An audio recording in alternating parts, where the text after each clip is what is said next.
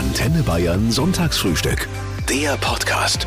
Euer Promi-Talk mit Florian Weiß. Unter Fernseh- und Radiomachern ist sein Name legendär. Da haut man auch schon mal die Hacken zusammen, wenn er in die Redaktionssitzung kommt. Ihr kennt ihn vor allem aus der Höhle der Löwen als den begeisterungsfähigsten und empathischsten Investor von allen. Wenn Georg Kofler eine Geschäftsidee toll findet, dann zeigt er das auch. Schönen guten Morgen, lieber Herr Kofler. Ja, guten Morgen. Danke für die angenehme Einführung. Herr Kofler, hatten Sie dieses Wochenende schon ein kleines oder auch großes Erfolgserlebnis, über das Sie sich gefreut haben? Es muss ja nicht immer der Millionendeal sein. Ja, normalerweise mache ich auch keine Millionendeals am Wochenende. Ein Erfolgserlebnis. Och, ähm, äh, ich muss ich wirklich nachdenken. Äh, nein, ne, äh, kein besonderes. Ja. Wenn man sehr viel Geld verdient und ähm, eigentlich ja wie Sie keine Zeit hat, es auszugeben, mit was belohnen Sie sich dann? Ach, mit einem interessanten und abwechslungsreichen Leben. Ich kann ja auch nur ein Schnitzel am Tag äh, essen. Äh, nach heutigen Kenntnissen der Ernährungswissenschaft ist ja das auch schon fast zu viel. Ja, also äh, ich belohne mich höchstens dadurch, dass ich vielen Menschen zuhören, vielen Menschen begegnen kann und mich von unternehmerischen Ideen begeistern lasse und äh, wenn sie eine besondere Belohnung ist, dann, wenn ich in den Bergen klettern gehen kann oder Skifahren. Sie sind ja vor knapp einer Woche 64 geworden. Ploppte denn da mal kurz das Wort Rente auf in Ihrem Kopf? Um Himmels Willen. Ja, das wäre ja eine, eine Kapitulationserklärung. Ja? Nein, nein, nein. Also, also ich, ich muss Ihnen auch gestehen, wenn ich schon das Wort Ruhestand höre, ja, das ist ja sowas ähnliches, quasi ein, wie das Fegefeuer vor dem Tod, also eine Vorstufe des Todes. Nein, nein. Also, da ploppt bei mir gar nichts aus. Äh, äh, meine Lebensfreude ist ungebrochen, meine Risikobereitschaft ist ungebrochen, meine Neugier, das glaube ich macht's aus. Ich fühle mich auch wirklich wirklich jung, jung und neugierig und, äh, und abenteuerlustig. Werden in Ihre Urlaube gefühlt länger oder kürzer, je älter Sie werden? Ich muss mich von meinem unternehmerischen Leben nicht erholen. Ähm, aber ich fahre natürlich mal irgendwo hin und telefoniere nicht den ganzen Tag, das mhm. ist ja klar.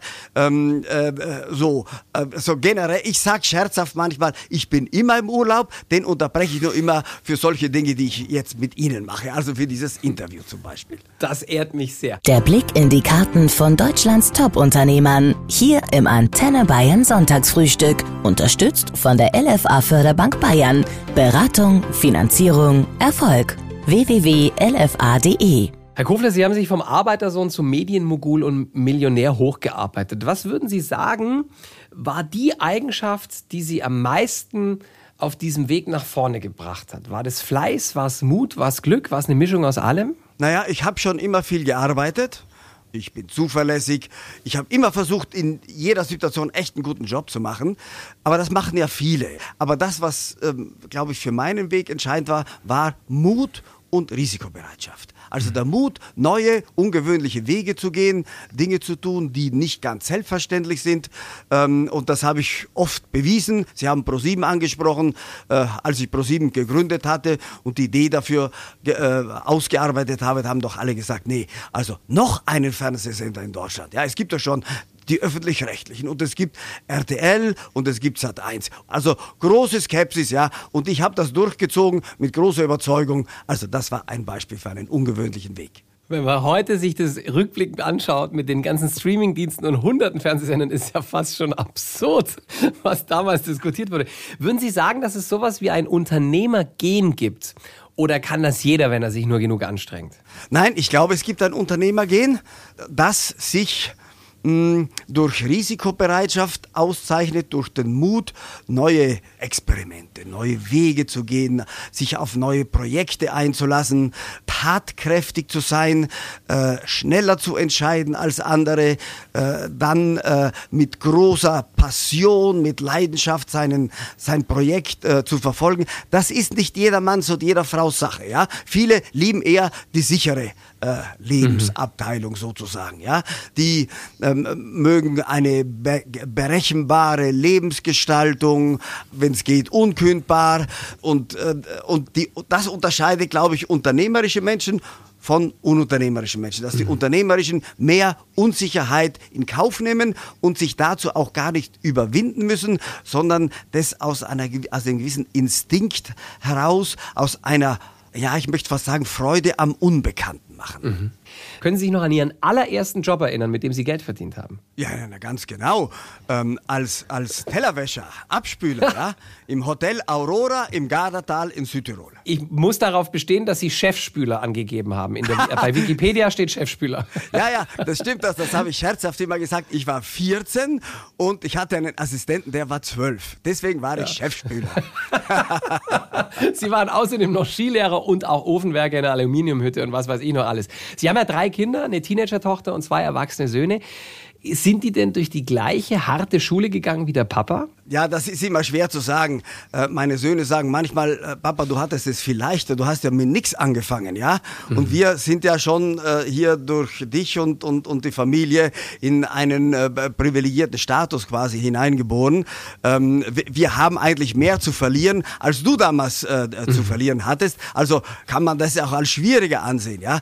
Für mich war das nicht schwer. Wissen Sie warum? Weil ich es nicht schwer genommen habe, ja? Es hat sich alles so ergeben und ich hatte diese Freude am Neuen und ich hatte auch diese Energie, habe ich immer noch, ja, die vielleicht nicht alle haben.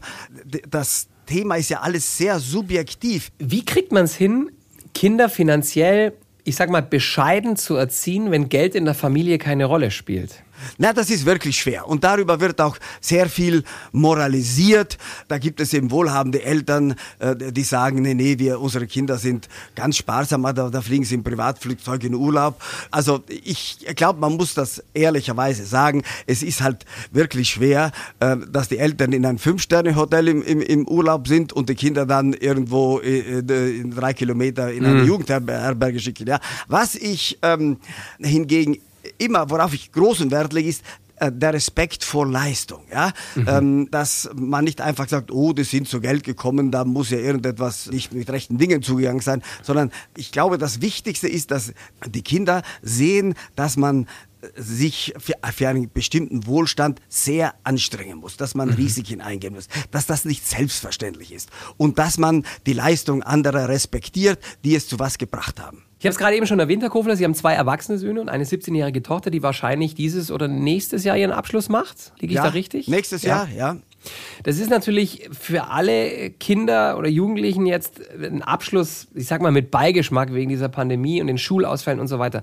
Machen Sie sich Sorgen, dass Ihre Tochter irgendwann demnächst im Job schlechtere Karten hat? Nein, nein, nein, das glaube ich nicht. Ich glaube, dass die formale Schulbildung zwar äh, Bedeutung hat, dass das wichtig ist.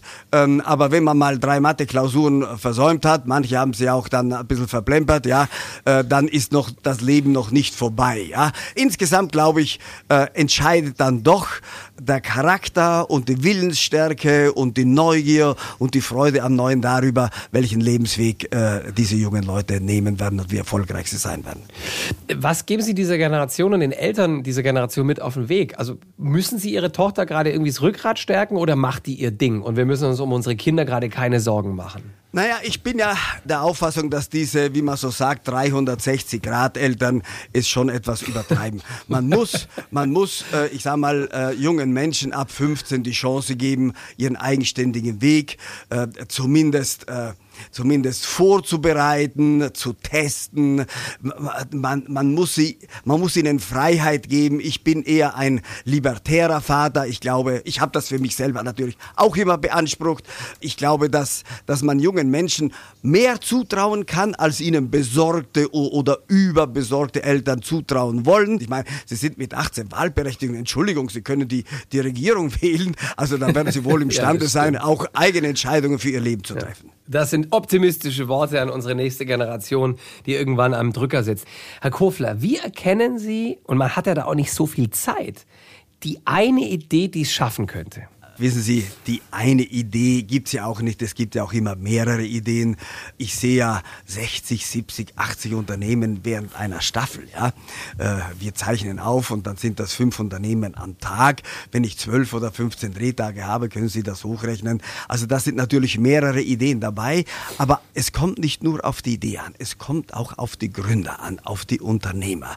Ich muss das Gefühl haben, dass diese jungen Unternehmer äh, statt zwei Leuten, die sie jetzt führen, auch mal 20 oder 200 führen können. Dass sie mhm. ein Unternehmen mit Struktur aufbauen können, dass sie Leute einstellen können, vor allem auch Leute führen. Ja? Die beste Idee äh, wird nicht erfolgreich werden, wenn es nur ähm, unentschlossene Unternehmer gibt, die sie äh, vielleicht umsetzen möchten. Mhm. Insofern ist das ein Mix. Manchmal schnelle Begeisterung, da kann es natürlich auch sein, dass man dann bei der Due Diligence, also bei der kaufmännischen Sorgfaltsprüfung, die ja im, im, im, im Nachgang zur Show stattfindet, dann draufkommt, oh, die haben aber, die haben aber einen anderen Gesellschafter noch dabei oder irgendwelche mhm. Darlehen, von denen sie nicht erzählt haben oder wo ich nicht genau genug nachgefragt habe.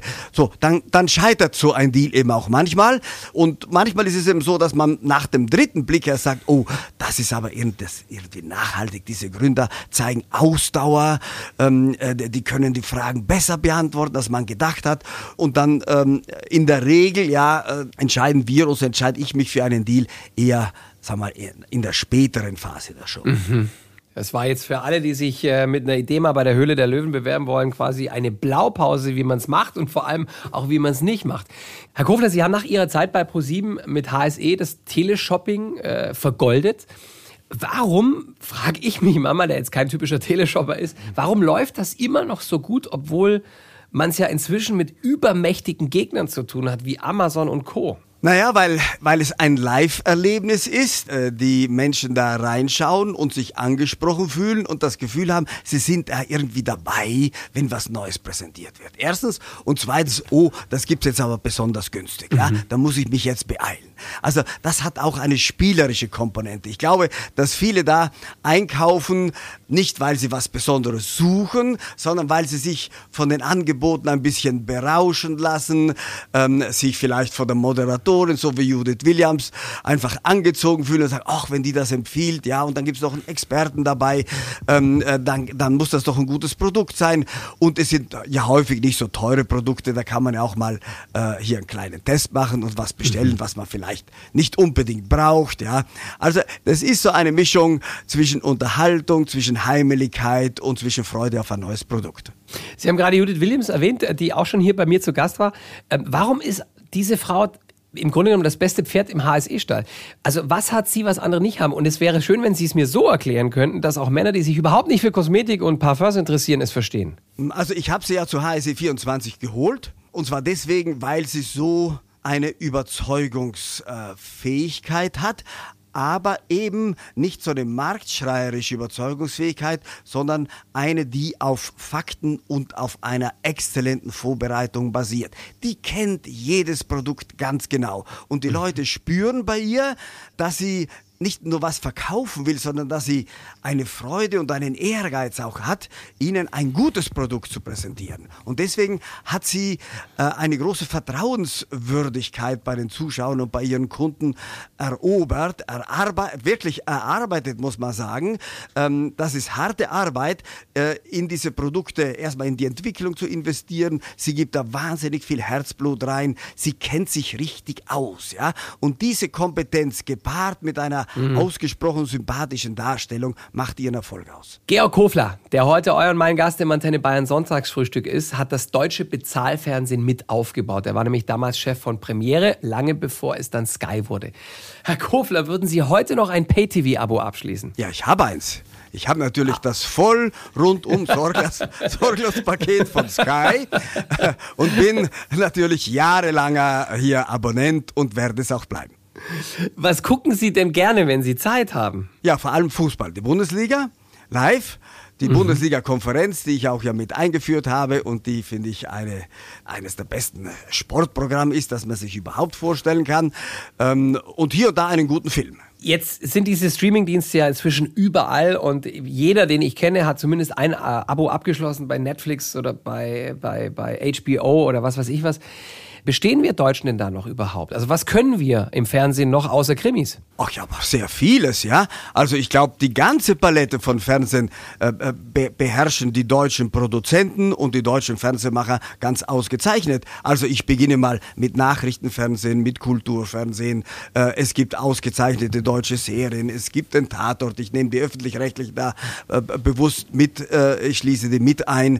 Es gibt tolle Shows äh, hier bei den Privaten, es gibt auch die Höhle der Bei Vox. Also die ganze Palette, die sich ein Fernsehzuschauer wünscht im deutschen Fernsehen und auch von deutschen Produzenten hergestellt. Für diese Produzenten äh, tut sich jetzt äh, ein ganz äh, neues Spielfeld aus, äh, auf, wenn die eine tolle Idee haben für einen neuen Film oder für eine neue Serie, dann müssen die eben nicht nur zur ARD oder zu ZDF oder zu ProSieben oder zu, zu RTL hinpilgern und sie vorstellen, sondern die haben eben auch noch weitere mögliche Kunden wie Netflix oder, oder Amazon Prime und andere. Das ist für die deutsche Produzentenlandschaft äh, hier ein Eldorado, das sich auftut und ich glaube, davon profitiert die Kreativitätswirtschaft in Deutschland insgesamt. Herr Kofler, wenn Ihre 17-jährige Tochter zu Ihnen äh, sagen würde, Papa, ich will Influencerin werden, gäbe es dann Hausarrest oder Applaus? Nee, nee, ganz im Gegenteil. Ich würde sagen, bitteschön, probier's aus, ja? Aber sei dir bewusst, dass das auch ein richtiger Job ist, ja? Sowas kannst du nicht mal so for fun nebenbei machen, denn dann wirst du scheitern. Du musst sehr diszipliniert sein, wenn du dich äh, hier im Ranking hocharbeiten willst, wenn du damit auch Geld verdienen müsst. Schau mal, die großen Vorbilder, die arbeiten alle wirklich hart äh, auch an Wochenenden, um ihre Videos zu produzieren. Die beschäftigen mittlerweile auch Leute, damit das alles ein bisschen professioneller aussieht. Aber ich würde meiner Tochter sagen, jawohl, probiere es aus. Sie verdienen Ihr Geld selbst ja auch unter anderem mit Social Commerce. Das ist, ich sage es mal ganz salopp, betreutes Shoppen im Internet. Was heißt das für die Zukunft der deutschen, der bayerischen Innenstädte? Gibt es die noch in zehn Jahren? Jetzt mal von Corona abgesehen. Also wir haben ganz sicher den Trend und deswegen bin ich dann mit der Social Chain AG ja auch investiert, dass die Nutzung von Social Media zunehmen wird. Das wurde jetzt ja alles durch Corona beschleunigt, ist ja keine besondere Weisheit. Und dass der Onlinehandel auch weiter zunehmen wird, weil er einfach eine Vielfalt an, von der Inspiration angefangen bis hin zur Bequemlichkeit, zur bequemen Lieferung vor die Haustür hat. Ja? So, ob das zum Tod der Innenstädte führt? Ja, natürlich nicht. Wissen Sie, es ist ja immer so, das können wir in der Medienlandschaft auch äh, beobachten. Nie hat ein neues Medium die alten Medien ähm, äh, umgebracht. Ja, die alten Medien haben sich dann ein bisschen neu erfunden. Ich nehme einfach mal Beispiel Kino oder hier Radio. Wir reden im Radio. Ja, als Fernsehen erfunden wurde, da haben viele gesagt, oh, das ist jetzt der Tod von Radio. Ja, und als neu andere neue Medien dazu kamen, die Auswahl größer wurde, ähm, als das Internet dazu kam, haben alle gesagt, oh, das Radio. So, jetzt haben wir Podcasts. Das ist quasi äh, neues Radio. Ja, aber aber die Inhalte, nämlich gute Gespräche, gute Unterhaltung, die bleiben ja gleich, weil die Menschen sich ja auch nicht verändern wegen der neuen Medien. Die haben ja mhm. nach wie vor dieselben Bedürfnisse nach Unterhaltung, nach Information, nach Zerstreuung und so weiter. Ja? Mhm. Insofern, glaube ich, ähm, werden für die Innenstädte auch wieder neue Lösungen finden. Es wird auch vielleicht eine andere Zusammensetzung der Geschäfte gehen. Und wir dürfen nie ähm, hier äh, das auf, auf das Ableben von bestimmten Branchen wetten. Das wird nicht passieren. Ein Sonntagvormittag auf Antenne Bayern mit Höhle der Löwen-Investor und Medienmogul Georg Kofler, der sich inzwischen auch äh, ein drittes beziehungsweise eigentlich schon das 17. Standbein in der Fußball-Bundesliga aufgebaut hat. Sie sind nämlich jetzt Aufsichtsrat bei Hertha BSC. Was hat Sie denn daran so an den Fingern gejuckt? Naja, das hat sich ganz äh, zufällig ergeben, wie so manches im Leben. Der Lars Windhorst, der ja hier der Hauptinvestor bei Hertha ist, hat mich angerufen und gefragt, ob ich nicht in den Aufsichtsrat gehen möchte. Und dann habe ich mir gedacht, ach, das ist doch ganz interessant. Ich kenne ja die Fußball-Bundesliga von meinen Premiere-Zeiten sehr gut. Ich war ja mit Premiere mal, äh, glaube ich, der wichtigste Financier des deutschen Profifußballs. Also mir ist das Metier natürlich nicht fremd. Mir gefällt's auch. Ich schaue gerne Bundesliga. Das hat sich dann quasi selbstverständlich so ergeben. Man hat ja beim FC Bayern Basketball gesehen. Die krebsten ja auch lange Zeit im Tabellenkeller rum. Ähm, dass durchaus das Management, in dem Fall war es ja Uli Hoeneß, der dann eingestiegen ist, Ergebnis Erstaunliches bewirken kann, wenn ich es mal so sagen darf. Also, was würden Sie in den Ring werfen, damit Hertha BSC möglicherweise in fünf, sieben, acht Jahren tatsächlich mal Anspruch auf einen, auf einen Titel hat? Na gut, auf der einen Seite, glaube ich, hat Hertha einen sehr innovationsfreudigen und risikofreudigen Investor und zweitens eine gute eben Unternehmensführung und das ist ja auch beim Basketball hier bei der Basketballmannschaft vom FC Bayern passiert. Uli Hoeneß hat da eben unternehmerischen Spirit reingebracht, ja, und Leidenschaft und er hat damit äh, hier die Mannschaft auch aufgewertet, er hat ihr Bedeutung zugesprochen und ich glaube, das ist generell so. Ähm, äh, Sportunternehmen sind ja auch Unternehmen, ja, äh, also die von Unternehmern mit Leidenschaft geführt werden müssen, äh, die innovationsfreudig, risikofreudig sein müssen. Wenn es diese unternehmerische Kombination an der Spitze eines Vereins gibt, dann glaube ich, kann er wirklich erfolgreich werden. Herr Kofler, Sie suchen jedes Jahr bei den deutschen Mittelständlern den Innovator des Jahres. Da gibt es eine Top 100 und daraus fischen Sie dann die Besten raus. Wo geht denn da die Reise hin? Also was muss ich heute als Mittelständler wissen und tun, damit es mich in zehn Jahren noch gibt? Ja, das kann man natürlich generell so nicht sagen, das kommt ja auf die Branche an, aber ich glaube, äh, dass dieses unternehmerische Gehen, das im deutschen Mittelstadt so einen großartigen Ausdruck gefunden hat, eine Ausprägung erfahren hat, um die uns die ganze Welt beneidet, dass dieses unternehmerische Gehen die Innovation voranbringt, die Wettbewerbsfähigkeit voranbringt. Nur ein kleines Beispiel, die globale Aufstellung von vielen Mittelständlern. Ja, da staunt ja ganz Europa immer, dass unsere Mittelständler schon vor zehn Jahren oder 15 Jahren in China waren oder in Indonesien oder äh, in Amerika und, und, und. Ja? Also diese Freude an Exploration, an Weiterentwicklung, die ist dem, dem, dem Mittelstand in Deutschland quasi in die Wiege gelegt. Ja?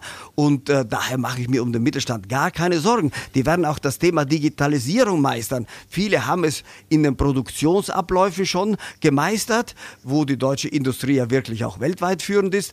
Und sie werden es auch in ihrer Administration, in ihrem Markt Marketing. Wenn ich jetzt einen kleinen Friseurladen habe zum Beispiel und ich möchte expandieren, weil ich ein, ein, ein, quasi ein Friseur-Plus-Konzept im Kopf habe, wo würden Sie da, um das zu finanzieren, um meine Vision Wirklichkeit werden zu lassen, wo würden Sie da als erstes hingehen? Also als erstes würde ich eine überzeugende Präsentation meiner Ideen erarbeiten, ja, auf 15 Seiten oder 20 Seiten, äh, wo ähm, die einzelnen Entwicklungsschritte auch überzeugend dargelegt sind, sodass man sie einem Investor nicht zu lange erklären muss, ja, wenn es geht, irgendwie selbst erklärend, ja. Und dann würde ich mit, äh, mit einer gewissen äh, Chutzpe und Unverfrorenheit alle ansprechen, die irgendwie dafür in Frage kommen. Ja? Banken, Fördereinrichtungen und ähm, äh, VC Capital, also Venture Capital. Ja? Davon gibt es in Deutschland ja jetzt auch immer mehr. Im Verhältnis zu den USA und zu China natürlich immer noch viel zu wenig. Aber trotzdem, es gibt auch hunderte von Venture Capital Firmen, die auf gute Ideen setzen und die muss man dann einfach ansprechen. Die Katrin aus Vaterstetten schreibt, lieber Herr Kofler, Sie haben zweimal die gleiche Frau geheiratet. Würden Sie es auch ein drittes Mal tun? Also, das ist aber eine sehr private Frage. Ja? Müssen Sie ähm, nicht beantworten. Äh, ja, also, ähm, äh, ich glaube, ich habe mit zweimal schon ein unüblich hohes Kontingent ausgeschöpft. Der Deutsche ist ja, was Reichtum angeht, eher zurückhaltend, der Amerikaner protzt. Welcher Umgang äh, mit Geld ist Ihnen denn der liebere? Der sympathischere ist mir der amerikanische Umgang mit Geld. Wissen Sie warum? Weil er ehrlicher ist, ja.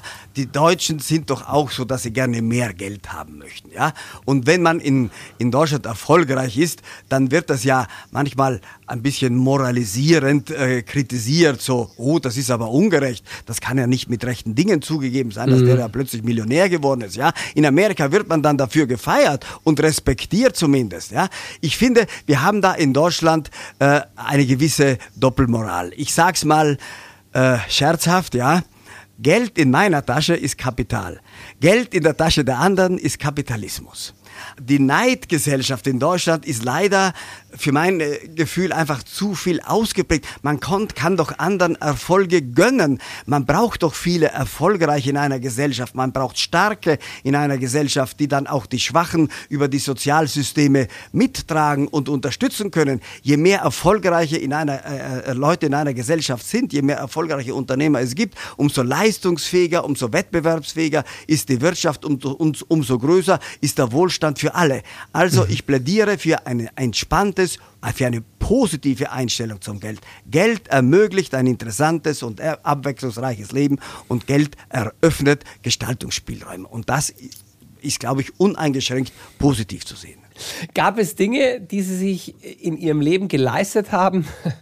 äh, auch privat, die, die sich am Ende als totaler Humbug rausgestellt haben. Ich meine, wir geben alle mal Geld für Quatsch aus. Ging es Ihnen auch schon so? Ja, sicherlich, aber äh, solche Erlebnisse verdränge ich und äh, äh, vergesse ich, genauso wie manche Niederlage. Ja. Man muss einfach, ich habe da die, die, Auffassung, die Grundauffassung, äh, man muss im Leben immer weiter schauen, in die, in die Zukunft schauen. Dass man in der Vergangenheit Fehler gemacht hat, ist doch klar. Ja. Ich nenne das, das ist das Lebensbuch, da ist ein Kapitel wieder abgeschlossen, dann blätter ich um und dann geht das neue Kapitel los. Herr Kofler, das heißt, dass 60 Prozent der Jobs, die unsere Kinder in den nächsten Jahrzehnten ausüben werden, noch gar nicht erfunden wurden. Ähm, also wir werden eine komplett neue Situation haben, äh, was unsere Arbeit angeht. Können Sie uns einen Ausblick geben, was Menschen dann im Jahr 2030 oder 2040 arbeiten werden? Das kann ich auch nur äh, hier eingeschränkt, ja. Aber ich kann Ihnen zurufen, dass Roboter hier viele Arbeitsplätze ersetzen werden. Das wurde auch schon vor 20 Jahren prognostiziert, ja. Und wir haben heute so viele Beschäftigte wie noch nie. Wir haben einen globalen Wettbewerb. Es gibt mehr Chancen. Und ich glaube auch, dass fleißige Menschen und zuverlässige Menschen immer einen Job haben werden. Und ich muss noch hinzufügen, lernfreudige und lernwillige mhm. Menschen. Ja? Und wir müssen uns vielleicht etwas mobiler werden. Wir müssen geistig mobiler werden, aber vielleicht auch physisch mobiler. Um einen guten Job irgendwo zu bekommen, müssen wir vielleicht auch mal in Kauf nehmen, dass wir umziehen müssen, dass wir mal 200 mhm. Kilometer weiter umziehen müssen, irgendwo anders wohnen. Das kann ich sagen, solche Veränderungen tun ja auch den Menschen gut. Ich betrachte Veränderungen als etwas Positives, ja, weil sie neue Erlebnisse, neue Gesichter bringen, neue Geschichten ermöglichen, ja. Und insofern glaube ich, dass wir, dass wir eine mobilere Gesellschaft werden und wir brauchen deswegen auch mehr geistige Mobilität.